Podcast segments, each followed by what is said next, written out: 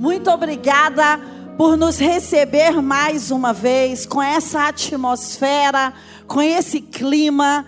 Nós estamos aqui para compartilhar o nosso coração com você.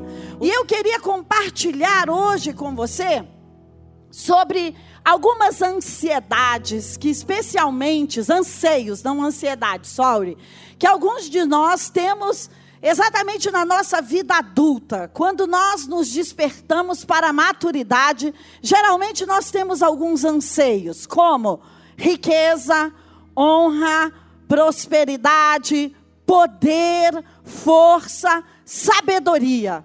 E sabe, muitas vezes nós pensamos que curso me dará isso? Ou que estratégia me dará isso? Ou quantas horas eu preciso de neurociência, ou de teologia, ou de estratégias de venda para ter esses anseios? Que deixa eu te dizer, não é só você que tem. Homens, mulheres, jovens, Pessoas que pensam: olha, eu estou aqui para andar sobre essa vida e para ser produtivo, geralmente pensa nessas coisas. E eu queria ler o Salmo 8 com você para começarmos. Diz assim: Ó Senhor, Senhor nosso, quão admirável é o teu nome em toda a terra, pois pusestes a tua glória sobre os céus.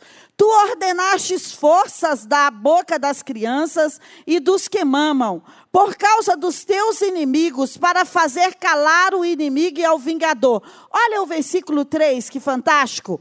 Quando vejo os céus, as obras dos teus dedos, a lua e as estrelas que preparastes, quem é o homem mortal para que te lembre deles? O filho do homem para que o visites. Quem são eles? Pois o Senhor o fizestes um pouco menor do que Deus ou do que anjos, depende da sua tradução. E de glória, presta atenção nessa palavra, e de glória e de honra o coroastes. Fazes com que esse homem ou esse ser um pouco menor do que ti tenha domínio sobre todas as obras das tuas mãos, tu pusestes debaixo dos seus pés ovelhas, bois, animais do campo, aves dos céus, peixes do mar, tudo que passa pelas veredas. Ó Senhor, Senhor nosso, quão admirável é o seu nome em toda a terra. Você vai ver em Provérbios capítulo 3 também um texto incrível que diz que na sua mão direita está o alargar da vida e que na sua mão esquerda, né, eu troquei aqui agora, então a esquerda vai ficar duas vezes, e que na sua mão esquerda está riquezas e honras. Então veja bem, eu comecei a estudar essa semana e pensar sobre riqueza, honra, sabedoria e poder. Sabe, pelo que eu percebi durante a Bíblia e pelos textos que eu conferi, elas não são coisas para apenas conquistarmos, não são status para conquistarmos, mas são atributos para termos. Sabe, porque Deus, desde que Ele faz o mundo, lá em Gênesis, se você vai conferir, Ele está falando que nós deveríamos dominar sobre esse mundo, multiplicar sobre esse mundo, fazer esse mundo prosperar. Então, essas coisas que nós ansiamos, Salomão, Davi, Esther, Moisés, todos estavam aí ansiando também. Mas a Bíblia está propondo que isso sejam atributos em nós. E eu queria começar com você sobre sabedoria. Como fazer com que a sabedoria seja um atributo? Se você gostaria de ter sabedoria em muitos lugares da Bíblia, Provérbios, Novo Testamento, vai dizer: peça a Deus. Então, sabedoria é algo que você pode encontrar mas se você vai ler Provérbios, você vai ver que sabedoria é diferente de conhecimento. Conhecimento é algo que você pode adquirir pela força do seu braço, que você pode falar. O nosso alvo aqui na CN é bem modesto, é um livro por semana.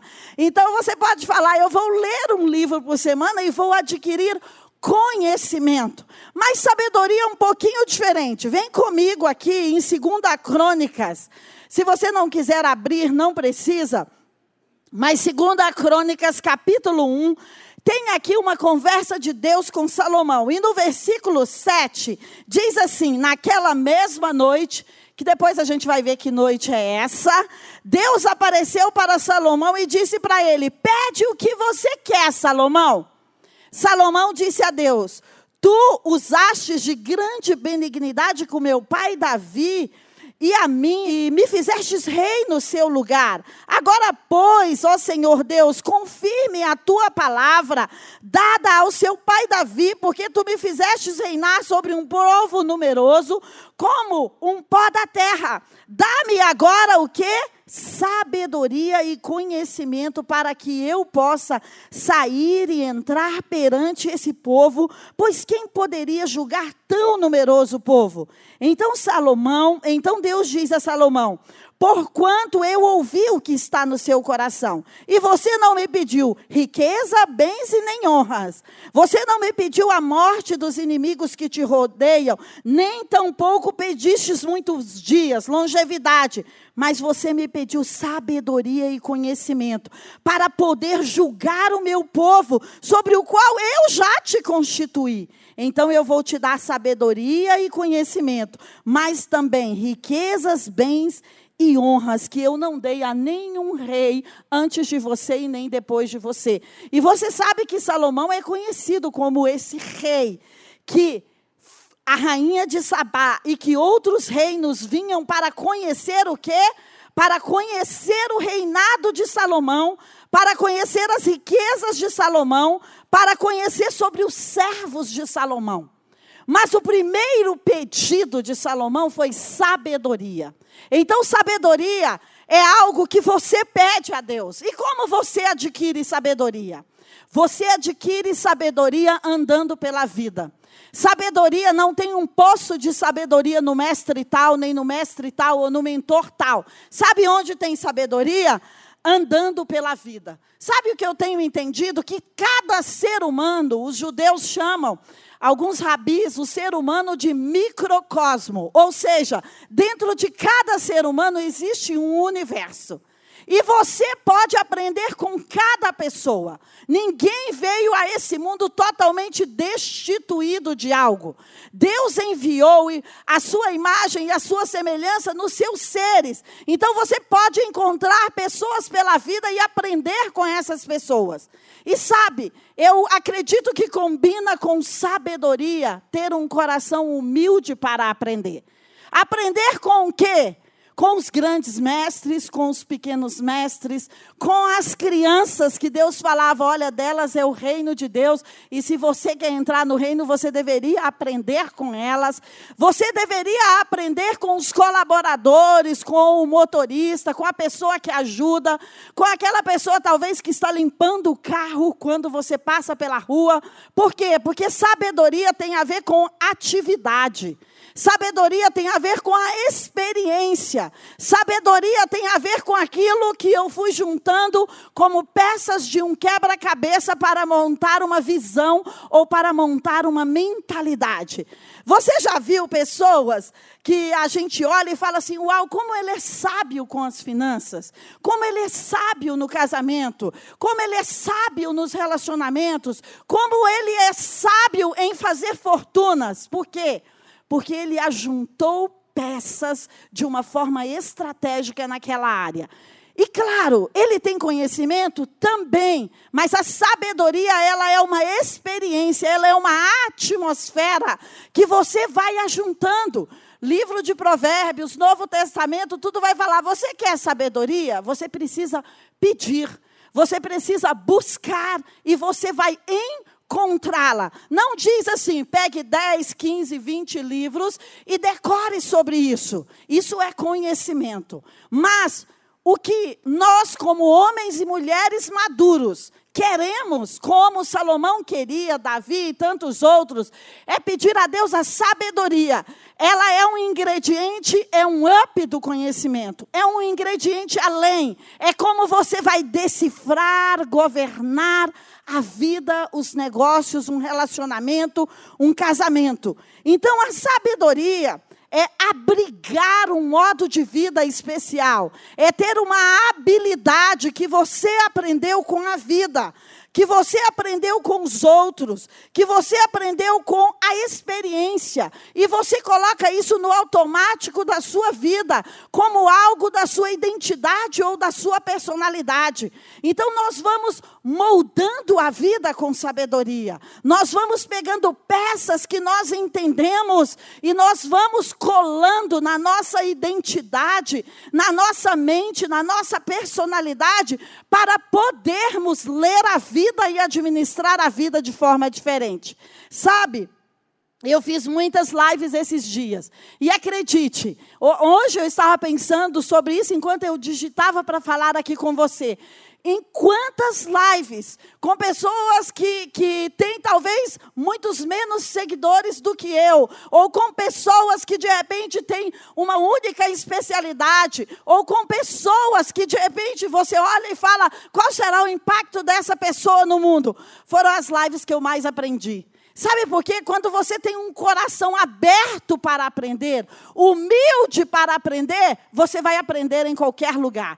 Porque as obras de Deus estão falando, e, a, e o, o homem, a imagem e semelhança de Deus também está falando. Sabe, eu entendo sabedoria como água. Quando você está com sede, olha, não importa qual é o copo. Não importa se é uma xícara escrita CN Play, ou se é uma garrafa, ou não importa a pessoa que colocou essa xícara aqui em cima. Importa é que ela tem água e que eu vou tomar a água e ela mata a sede. Então, sabedoria é assim, semelhante à água. É uma sede que você precisa ter para ir além do visível, para ir além do lógico, para ir além daquilo que todo mundo vai. E sabe mais como adquirimos sabedoria? Quando não temos medos das críticas e nem das desaprovações. Os inimigos, muitas vezes, são aqueles que mais nos ensinam. Se eu e você queremos ficar em ambientes só confortáveis, deixa eu te dizer, pode ser que o nosso crescimento vá estar fadado ao fracasso. Por quê? Porque os inimigos são uma grande escola. Os críticos são uma grande escola. Eu não estou dizendo que você vai ter que ficar com o crítico de manhã, à tarde, à noite, de madrugada. Não é isso. Mas preste atenção nos feedbacks que as pessoas e a vida está te dando. Sabe por quê? No meio dessa diversidade, como o provérbio já diz, no meio dos conselheiros tem o quê? Sabedoria. Porque eu e você temos muitos pontos cegos. Eu e você não detemos a sabedoria do mundo. Eu e você não podemos julgar verdadeiramente se nós não pudermos olhar e conversar com todas as partes. Então, nós precisamos entender e ouvir os conselheiros, as pessoas que andam perto de nós, porque talvez eu só estou olhando sobre o ponto de vista financeiro, ou sobre o ponto de vista relacional, ou sobre o ponto de vista produtivo, ou sobre o ponto de vista espiritual. E existem outras pessoas olhando sobre outro ponto de vista. Então, deixa eu te falar, a sabedoria, geralmente, nós vamos achá-las atrás dos improváveis, atrás dos lugares improváveis e das pessoas improváveis. Sabe por quê? Ela tem a ver com a graça, ela tem a ver com o favor. Ela não tem a ver com o esforço humano. Ela tem a ver com a humildade do coração de aprender com os mais simples, se puder. Então, a sabedoria vai morar no coração e na mente das pessoas que têm humildade para aprender. Então, eu acredito que esse é um tempo que todos nós precisamos aprender. Porque o mundo mudou. E como nós vamos trabalhar, fazer igreja, fazer negócios, fazer vendas. Então, deixa eu dizer para você: tenha sede como de água pela sabedoria nesse tempo. Sabe por quê? Ela vai se revelar a você se você a procurar. Eu quero ainda meditar com você no Salmo 27 e falar de força e poder. É um outro pedido de um outro grande homem de Deus, de Davi. Ele fala assim: Deus, eu tenho uma coisa só para te pedir. E olha o que, que ele pede aqui no versículo 4: Uma coisa só pedi ao Senhor e a buscarei que eu possa morar na casa do Senhor todos os dias da minha vida, para contemplar a formosura do Senhor e inquirir no seu templo. porque no dia da adversidade eu vou me esconder no seu pavilhão, no oculto do seu tabernáculo eu vou me esconder. Ele vai me colocar sobre uma rocha. Também agora a minha cabeça será exaltada sobre os meus inimigos que estão ao redor de mim. Por isso eu vou oferecer sacrifício de júbilo no seu tabernáculo. Davi, é engraçado, eu fiquei pensando como esses homens querem fazer um só pedido para Deus. Salomão tem a oportunidade e fala: Salomão, pede o que você quer. Eu quero sabedoria. Davi fala: Eu vou pedir uma coisa só para o Senhor. O que você pediria hoje para Deus se fosse apenas uma coisa? O que você pediria? Davi é tão estratégico que ele pede uma coisa que compõe todas as demais coisas. Ele fala: Eu quero morar no seu templo, eu quero estar contigo, eu quero estar diante da sua face. Sabe por quê, Deus? Porque você vai me esconder do inimigo, você vai me colocar sobre uma rocha, você vai me exaltar diante dos meus inimigos, você vai me proteger e eu ainda vou oferecer sacrifícios para ti. Então, sabe aquele pedido inteligente? Que você pede, mas existe inúmeras outras coisas atrás. Esses dias eu ouvi uma história engraçada, que um grande milionário recebeu uma fortuna e ele chamou todos os parentes dele e ele falou: "Olha, eu vou dar meio que 100 milhões de dólares para cada parente". E aí ele foi dando para todos os homens daquela família milhões de dólares. E ele perguntou para aquele: Ué, você não quer? Você não vai me pedir os milhões de dólares? Ele falou: Não, eu tenho só uma coisa para pedir para o senhor. Eu quero casar com a sua filha. Então, deixa eu te falar, está na hora de fazer pedidos estratégicos para Deus. Está na hora de fazer pedidos estratégicos para as pessoas.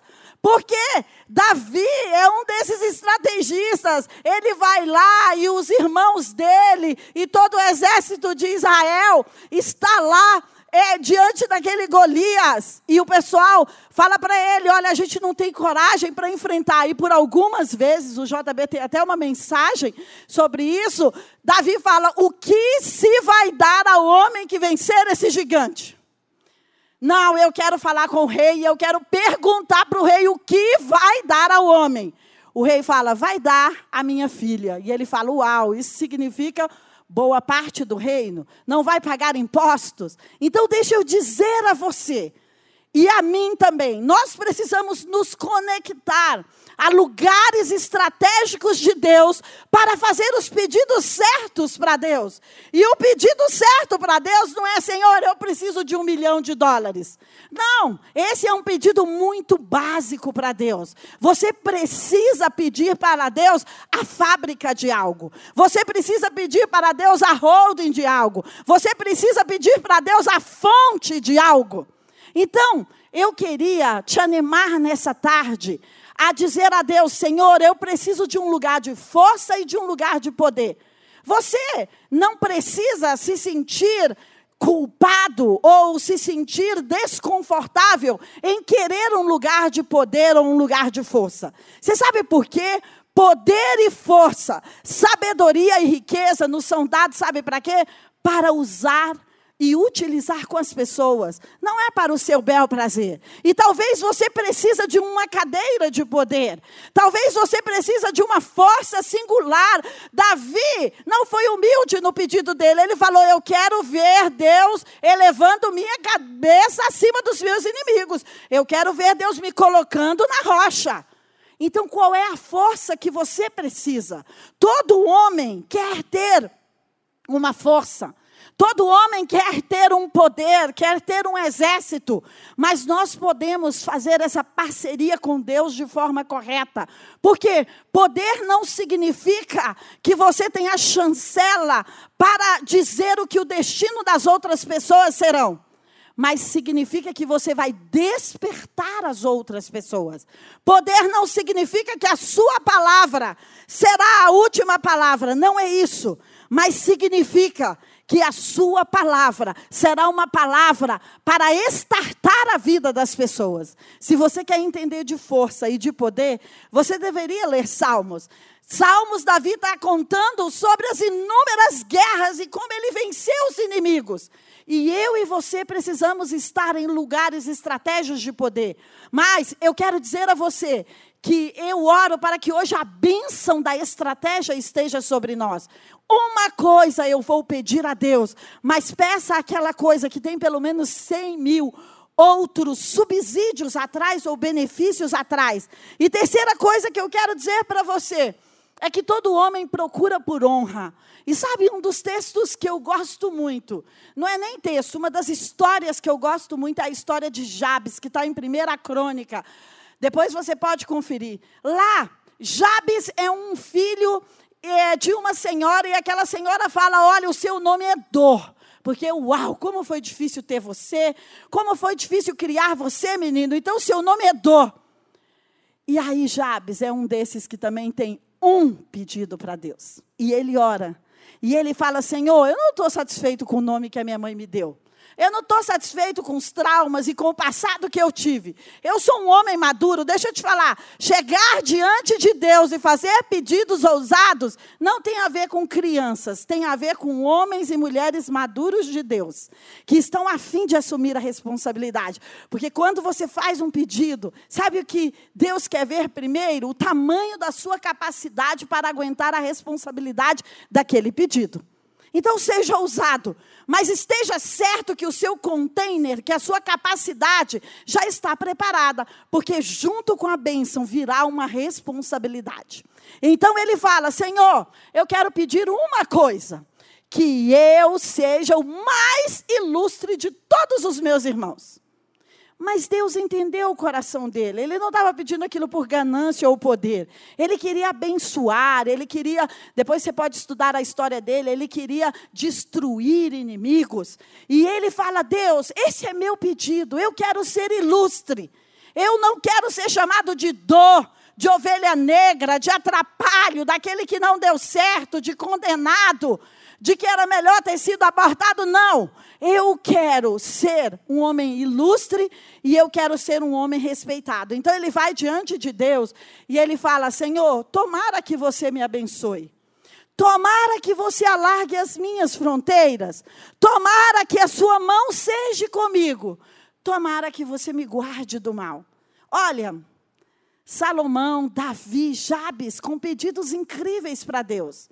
Mas todos esses pedidos aqui de força, de poder, de sabedoria, de honra, tem a ver com o quê? Com outras pessoas também. Mas ele disse: Senhor, eu quero assumir a responsabilidade de ser um homem ilustre. Você sabe por quê?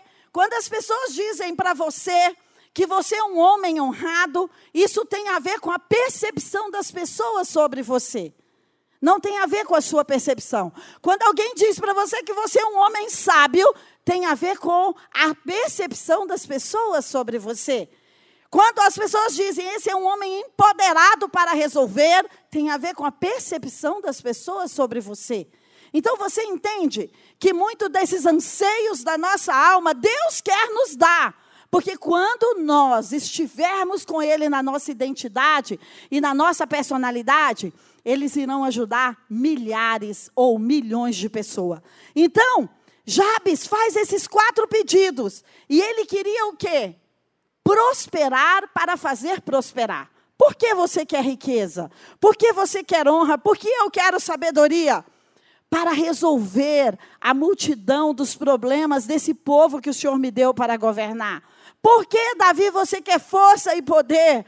para expandir os territórios de Israel, para expulsar os inimigos. Jabes, porque você quer ser ilustre, para ser conhecido como um comandante, como aquele que destruiu algumas guerras e que fez prosperar os meus irmãos. Então, deixa eu dizer para você: se você está com esses pedidos no seu coração, eles são lícitos e eles carregam com você uma responsabilidade. Você precisa entender qual é a geografia da sua responsabilidade. Onde você vai atuar com a sua sabedoria? Qual é o povo que vai ver você sendo esse sábio? Sabe o que eu tenho entendido? Que dentro de nós, no nosso cérebro, na nossa mente, existe um reino pessoal. Todo mundo pode ser um rei em algum lugar. começando pela sua mente, pela sua vida, porque esse é um lugar de administração 100% e de responsabilidade 100% sua.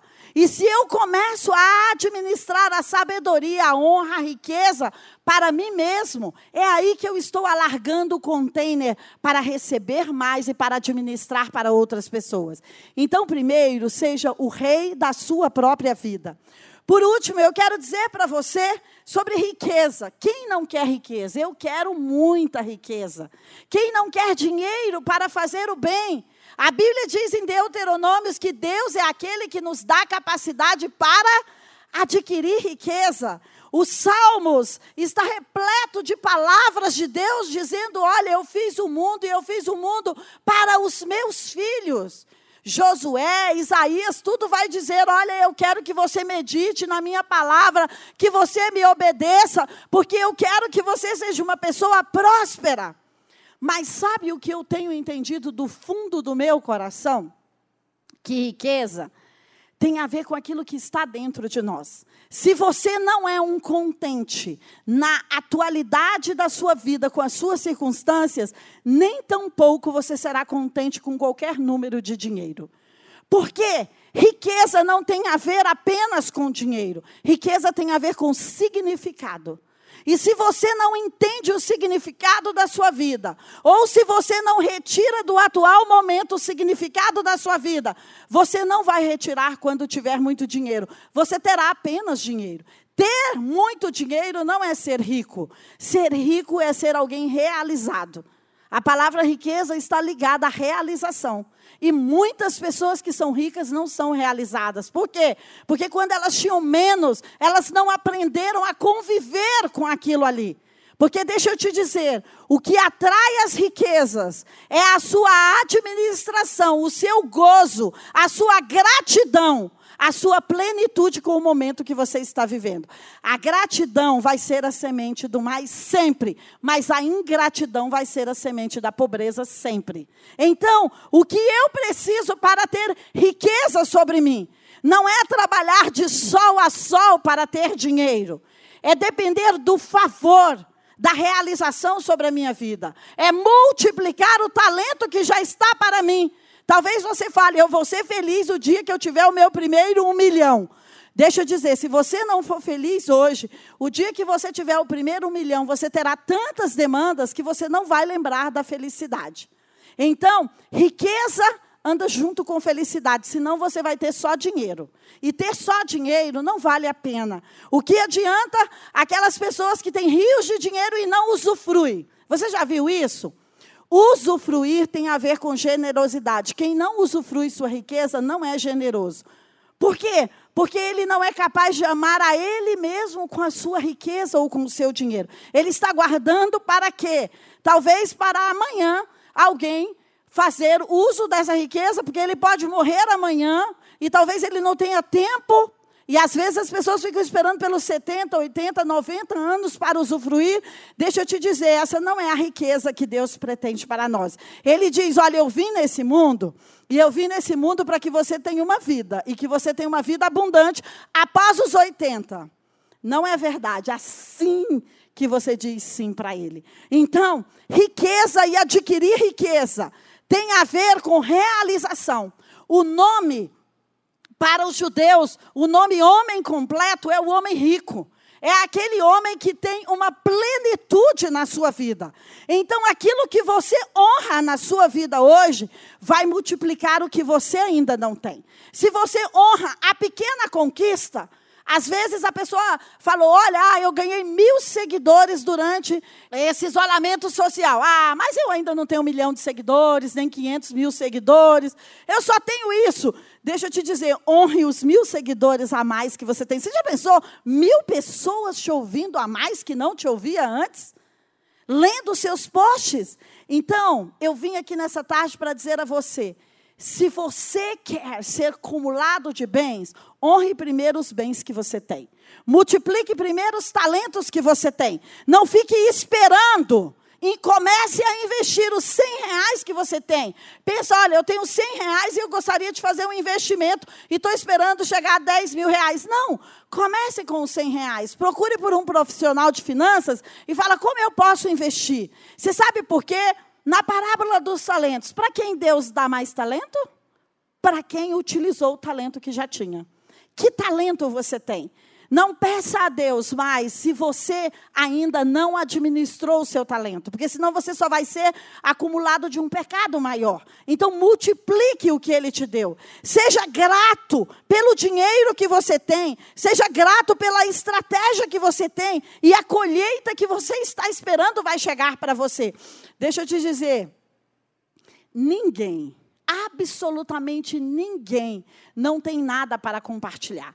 Se você vai olhar Elias, Eliseus, tantos profetas fazendo milagres, eles sempre estão perguntando: Jesus, como que ele pergunta quando alguém fala que precisa de um milagre? O que que você tem?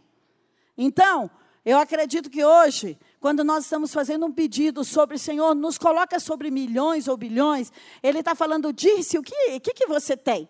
Esses dias eu ouvi um testemunho de um bilionário super incrível.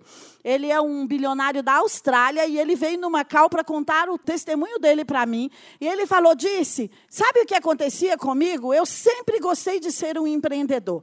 Mas os meus negócios nunca passavam de 2 milhões de dólares. Toda vez que chegava em 2 milhões de dólares, eu quebrava. Ele falou por 21 anos, olha só, três ciclos de sete, né? Por 21 anos foi assim na minha vida. Porque eu estava sempre assim, eu preciso estudar mais, procurar uma estratégia, eu preciso ganhar dinheiro, e eu preciso fazer alguma coisa. E ele falou, sabe, eu estava tão frustrado depois daqueles 21 anos, porque eu sei que eu sou um empreendedor. E talvez esse testemunho sirva para você. Será que você chega num patamar financeiro ou faz um investimento e sempre quebra? Aí ele falou, disse, eu aprendi a honrar outra coisa. Eu fui trabalhar num banco como funcionário gerente daquele banco, porque eu falei, olha, se eu quero dinheiro, eu vou para o lugar que tem dinheiro para eu aprender. Então ele continuou lá. Só que ele falou, só que eu mudei o meu olhar. Eu cheguei lá e tinha uma pilha de contratos assim, e ninguém ligava para aqueles contratos. E eu perguntei para os outros gerentes, por que vocês não ligam para esses contratos? Porque eles são pobres. Se a gente der empréstimo para eles, eles não vão nos pagar. E ele falou: Meu Deus, mas desperdiçando o talento. Ele disse que essa palavra veio para ele, desperdiçando o talento. E ele falou: Eu quero ficar com todos esses clientes, eu posso? E todo mundo do banco falou: Claro, são seus. E ele começou a fazer visita pessoal a esses pobres. E ele falou: Olha, por que, que você não tem dinheiro? Se eu te fizer um dinheiro assim e deixar como leasing, eu acho, né? O Marcos vai falar melhor lá alinhado ao banco e tudo mais. E se eu te der um dinheiro para multiplicar, você tem coragem de multiplicar? Eu vou te ajudar. Sabe o que ele fez? Todos aqueles pobres que estavam lá viviam de aluguel, mas ele fez um empréstimo para aquelas famílias de pouco a pouco para elas comprarem casas que elas iriam alugar iriam pagar o aluguel delas e sobraria um valor para eles reinvestirem. Então eles adquiriram uma casa, que a casa estava ligada ao banco, pagava o aluguel deles, eles não foram morar na casa própria, mas sobrava um valor para eles. Então ele ensinou aquele povo a colocar o dinheiro para trabalhar para eles. Ele falou: Isso foi uma estratégia que Deus me deu. E ele veio me contar como ele saiu de 2 milhões de dólares para 1 bi,2 de dólares. E você vai ouvir o testemunho dele aqui em outubro. Utilizando isso. Porque se você honra o pequeno, o pouco, o que ninguém quer, a oportunidade ou a empresa quebrada, você pode receber uma estratégia. Sabe o que ele falou? Ele falou: olha, nós investimos aqueles pobres. E sabe como eles ganharam muito dinheiro? Porque dois ou três anos depois, não sei, na Austrália, teve um pool e os imóveis passaram de um valor para valer 300 ou 500% a mais. Você pode receber uma estratégia dessa, porque Deus antevê o futuro.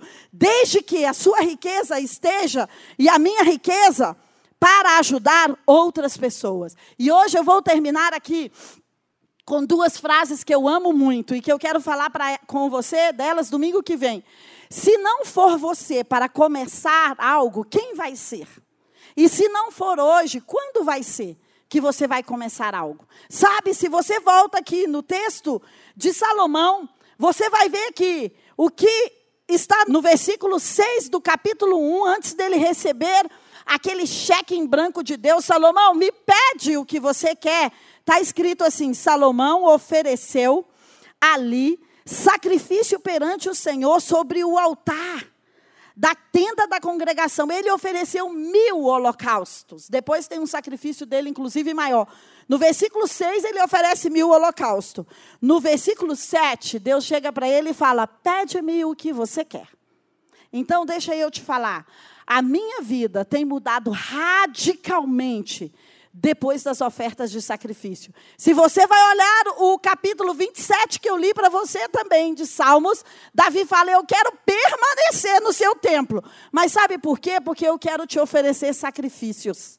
E sabe ali, se você vai ler a palavra sacrifício, está falando sacrifícios de gratidão, sacrifício contra contendas, sacrifício de avanço e expansão. Eu amo pensar em ofertas no Velho Testamento, porque elas levam nomes.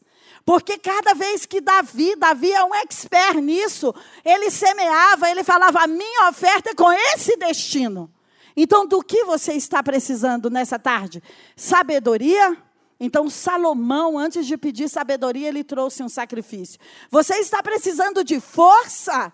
Você está precisando de poder para governar situações? Davi, Salmo 27, diz: Olha, Senhor, eu vou ficar aqui no seu templo, eu vou oferecer sacrifícios. E você acredita que Davi foi um homem poderoso? O rei que mais expandiu os territórios de Israel? Sabe, Jacó, ele fala: Olha, eu preciso de uma estratégia para ir lá para onde eu estou indo, lá para Labão e para voltar. Então eu vou sacrificar aqui. E sabe quando ele sacrifica? Sabe o que, que a Bíblia diz? Que uma outra dimensão se abre para ele e anjos descem e sobem numa escada. Você quer ter dimensões abertas? Você quer ter estratégias como esse bilionário? Sabe o que, que ele me contou?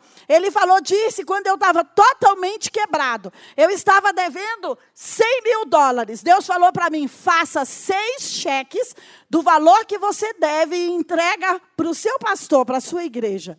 Ele falou: essa, eu nunca tinha feito uma oferta dessa, mas essa foi a oferta que me tirou do lugar quebrado para ser um bilionário. E você vai ouvir ele mesmo contando o testemunho dele. Então eu não sei qual é o seu sacrifício, mas eu sei que sacrifícios é um terreno de fertilidade e eles ativam a minha vida, a minha empresa, o meu ministério para uma estação além. Qual é a estação além que você não conseguiu pelas estratégias, pelo conhecimento? Que você está precisando de sabedoria como Salomão, que você está precisando de força como Davi, que você está precisando da bênção. A bênção ali em Jabes é a bênção do meu pai Abraão. E qual é a bênção do pai Abraão? todas as famílias serão prósperas e benditas em Abraão. Então, deixa eu dizer a você: sabedoria, riqueza, honra, força, poder, tem a ver com o nosso desprendimento.